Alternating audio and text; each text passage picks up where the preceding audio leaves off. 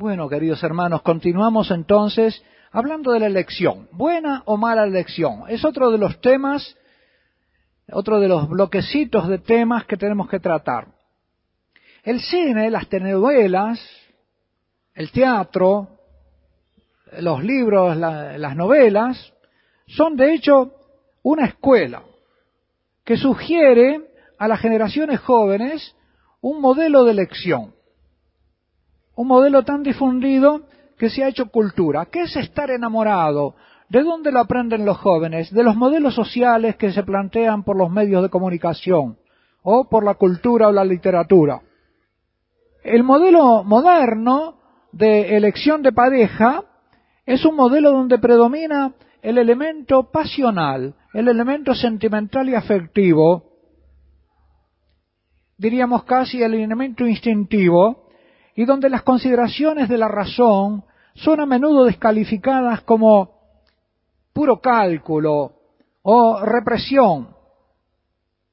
Pero la experiencia, aunque no sea tenida a menudo en cuenta, demuestra que si se elige por el flechazo de Cupido, generalmente uno queda traspasado por la flecha y a la larga, y a veces a la corta también, se desangra.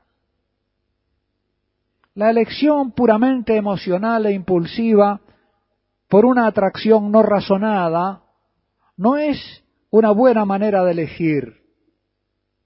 Y sin embargo es el modelo cultural predominante. La elección al menos no debe ser exclusivamente o predominantemente pasional, como tiende a serlo en esta cultura donde parecería que la pasión tiene derecho a excluir todas las razones. No se trata de elegir solamente por un frío cálculo racional. También los factores sentimentales, emotivos de los que está formado el hombre cuentan. Y menos todavía de un cálculo frío, económico o de otro tipo. Pero no es bueno excluir la consideración de los motivos racionales. El amor humano no es ciego, debe ser razonable, porque el ser humano tiene que ser razonable. Dijimos que hay dos tipos de amor, el amor de amistad y el amor de concupiscencia. El amor de concupiscencia posesivo, quiero al otro para mí, quiero la manzana para comérmela o el caballo para que tire de mi carro, es decir, hay un interés en el uso del otro. Es amor interesado, dominador, egoísta. En cambio, el amor de amistad es un amor de benevolencia, es decir, un amor que quiere el bien del otro y por eso se entrega al otro como lo mejor para él. Es un amor que se da.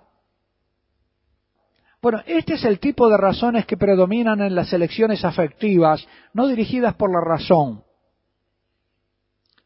En cambio, para aquella amistad no basta que uno de los dos ame oblativamente. Si el otro es egoísta y posesivo, dominante, va a someter al generoso. Si los dos son posesivos, la amistad no durará.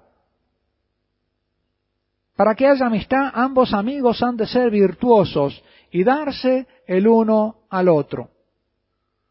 Si aplicamos esto al amor de amistad matrimonial cristiano ahora, eso significa que por ser gracia de Dios, esa amistad supera todos los egoísmos. Acá entra el factor de la gracia en la amistad. Es un don de Dios y ambos lo reconocen como tal. La amistad y al otro como don de Dios. El otro no es uno que necesitamos para compañía, no es un remedio de mi soledad, de quien necesaria e imperiosamente necesitamos, o una que necesita el varón porque no logra guardar la castidad.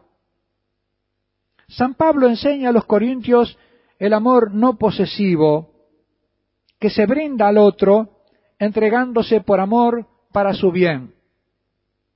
Dice San Pablo, proponiendo este amor esponsal oblativo.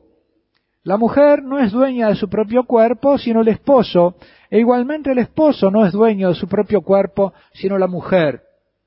cada uno debe entregarse al otro. A los efesios, a los fieles de Éfeso, como más avanzados en la fe y en el camino místico, San Pablo les presenta el ideal Cristo y la Iglesia.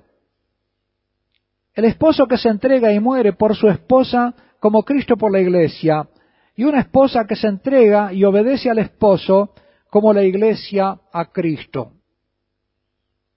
El afán de posesión mutua que arruina la amistad matrimonial a consecuencia del pecado original queda así sanado por la gracia que hace posible la donación mutua. Pero sobre estos temas volveremos.